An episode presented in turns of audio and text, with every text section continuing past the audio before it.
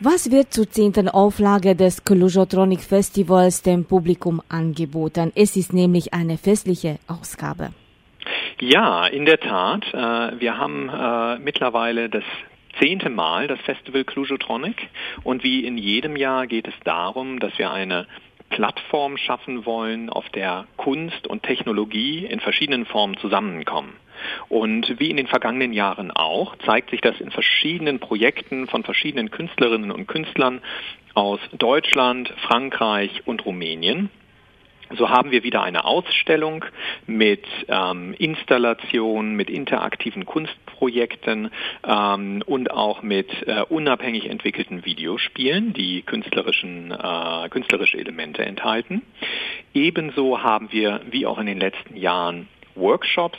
Das heißt, dieses Jahr wieder online aufgrund der Pandemie, um ein Maximum an Sicherheit zu garantieren, was uns natürlich sowieso auch in allen anderen Bereichen des Festivals ein ganz besonderes Anliegen ist. Darüber hinaus äh, wird es Performances geben, eine spielerische äh, Performance von Playtronica, das ist ein Künstlerkollektiv, das in Berlin beheimatet ist, sowie eine äh, Musikperformance von Blatsch, sowie auch von der äh, Timișoara Sängerin Alira Mun. Wir wissen noch nicht genau, ob diese Performances vor Live-Publikum gezeigt werden können. Wir richten uns da natürlich ganz streng nach den offiziellen Vorgaben.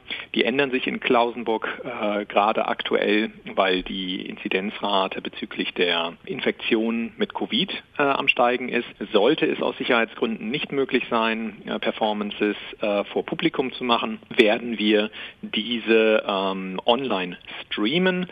Ähm, dann gibt es, wie auch in den letzten Jahren, auch wieder Talks und Diskussionen und wir werden auch wieder einen Game Jam haben. Den haben wir aber aus organisatorischen Gründen etwas ausgelagert und werden ihn etwas später im Jahr organisieren. Zu den Highlights in diesem Jahr zählt für mich zum Beispiel ein Projekt, das wirklich aus meiner Sicht wunderbar die, die Kerngedanken von Clujotronic zusammenfasst. Und zwar haben wir drei Künstler eingeladen, einen rumänischen, einen deutschen und einen französischen. Und zwar aus Rumänien Alex Halka, ein Soundkünstler, aus Deutschland äh, Kiritan Flux, ein Visual Artist und aus Frankreich Mathieu Tercieux, der sich mit Interaktion besonders gut auskennt. Diese drei waren in der Vergangenheit schon mal Teil des Festivals und wir haben gesagt, zur zehnten Auflage wollen wir gerne auch zurückblicken, aber sozusagen diesen Blick zurück auch mit dem Blick in die Zukunft verbinden und haben die drei gebeten, im Rahmen einer Residenz ein gemeinsames Kunstwerk zu erstellen. Ein großes Kunstwerk wird das sein, eine Projektion, die interaktiv sein wird. Das ist sicherlich eines der großen Highlights dieses Jahr. Aber auch sonst haben wir viel zu bieten. Also wir haben wieder viele lokale Künstlerinnen und Künstler auch dabei, die über einen Call for Projects äh, ausgewählt wurden von einer qualifizierten Jury. Wir haben äh, eine Fortführung des sogenannten Collaboratory Projekts zwischen Deutschland und äh, mehreren Städten Rumäniens, wo auch ganz spannende gemeinsame Projekte von Künstlerinnen und Künstlern aus Deutschland und Rumänien in Online-Residenzen erarbeitet wurden. Und auch ein weiteres Element des Festivals, äh, vielleicht ein etwas traurigeres dieses Jahr, ist der rumänische Elektrokunstpionier oder Elektromusikpionier Rodion verstorben, der auch äh, schon bei Clujotronic war und auch gewissermaßen ein, ein Freund des Festivals war. Und auch ein Tribut an ihn wird es beim Festival geben. Was verbindet diese zehn Jahre? Ich denke da an die Vergangenheit, Gegenwart und Zukunft von Clujotronic. Ja, also äh, das ist eine sehr gute Frage. Von Anfang an ging es bei Clujotronic darum, dem Klausenburger Publikum Zugang zu elektronischen Kunstformen zu bieten. Und zwar auch zu elektronischen Kunstformen, die vielleicht am Anfang, besonders in der Anfangszeit von Clujotronic, noch eher etwas ganz besonders Neues und äh, eine Nischenkunstform waren. Das hat sich im Laufe der Jahre ein bisschen geändert, weil einfach das Thema elektronische Kunst mit allem, was dazugehört, also digitale Kunst, Videospiele als Kunst begriffen und so weiter und so fort, das kommt mehr und mehr im Mainstream an. Und deswegen hat sich natürlich auch die Rolle von Clujotronic ein bisschen geändert, von einem absoluten Pionierfestival zu einem Festival, Initiative, das auch eine Plattform bietet, in der Menschen aus verschiedenen Bereichen, ich denke da vor allen Dingen an die Kulturszene und die Technikbegeisterten zusammenkommen können, gemeinsam Kunst und Technologie erleben können und äh, sich diesbezüglich auch weiterbilden können. Und das ist auch momentan der Standpunkt, auf dem wir heute sind, also dass das Festival auch einen großen Wert, wie gesagt, auf Workshops legt, auf das Erleben, auf interaktive Elemente. Und ich denke, in der Zukunft, was auf jeden Fall bleiben wird, ist dieser Gedanke der Kollaboration, also dass wir mehr und mehr, was wir jetzt dieses Jahr auch schon äh, verstärkt machen und auch letztes Jahr angefangen haben, ähm, Künstlerinnen und Künstler wirklich einladen, speziell Kunstwerke für das Festival zu erschaffen und das auch gerne über Ländergrenzen hinweg in Form von Künstlergemeinschaften. Also wie ja dieses Jahr auch, wo es wie gesagt ein deutsch-französisch-rumänisches gemeinsames Kunstprojekt gibt, was natürlich wunderbar ist und auch gerade diese transeuropäische äh, Dimension des Festivals in den Blickpunkt rückt. Erinnern Sie sich, wie die erste Ausgabe des Festivals war? Was hat Sie damals beeindruckt? Ich selber war leider bei der allerersten Ausgabe noch gar nicht da. Ich bin seit mittlerweile fünfeinhalb Jahren in Klausenburg. Das heißt, ich habe die letzten sechs, also wenn man diese jetzt mitzählt, Editionen von Clujotronic miterlebt. Die allerersten vier Ausgaben kenne ich sozusagen nur von Fotos und aus Erzählungen. Aber auch damals war es wohl schon so, dass wirklich außergewöhnliche Acts und Performances äh, nach Klausenburg gebracht wurden.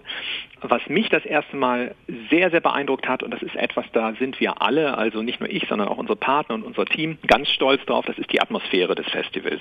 Und zwar ist dieser Gedanke, Kultur und Technologie zusammenzubringen, im Rahmen des Festivals ja in einer sehr freien und äh, auch nicht kommerziellen Form möglich. Das Festival ist ja auch mit freiem Eintritt. Natürlich haben wir Partner und Sponsoren, die gliedern sich aber auch sehr organisch in das Festival ein. Und das ist etwas, das uns sehr, sehr wichtig ist. Also dass das Festival trotz allem einen frischen Charakter hat, eine Atmosphäre, die auch die junge Generation vor allen Dingen anspricht, ähm, die auch zu unserer Kernzielgruppe gehören, also gerade die Studierenden hier in Klausenburg, die jungen Graduierten.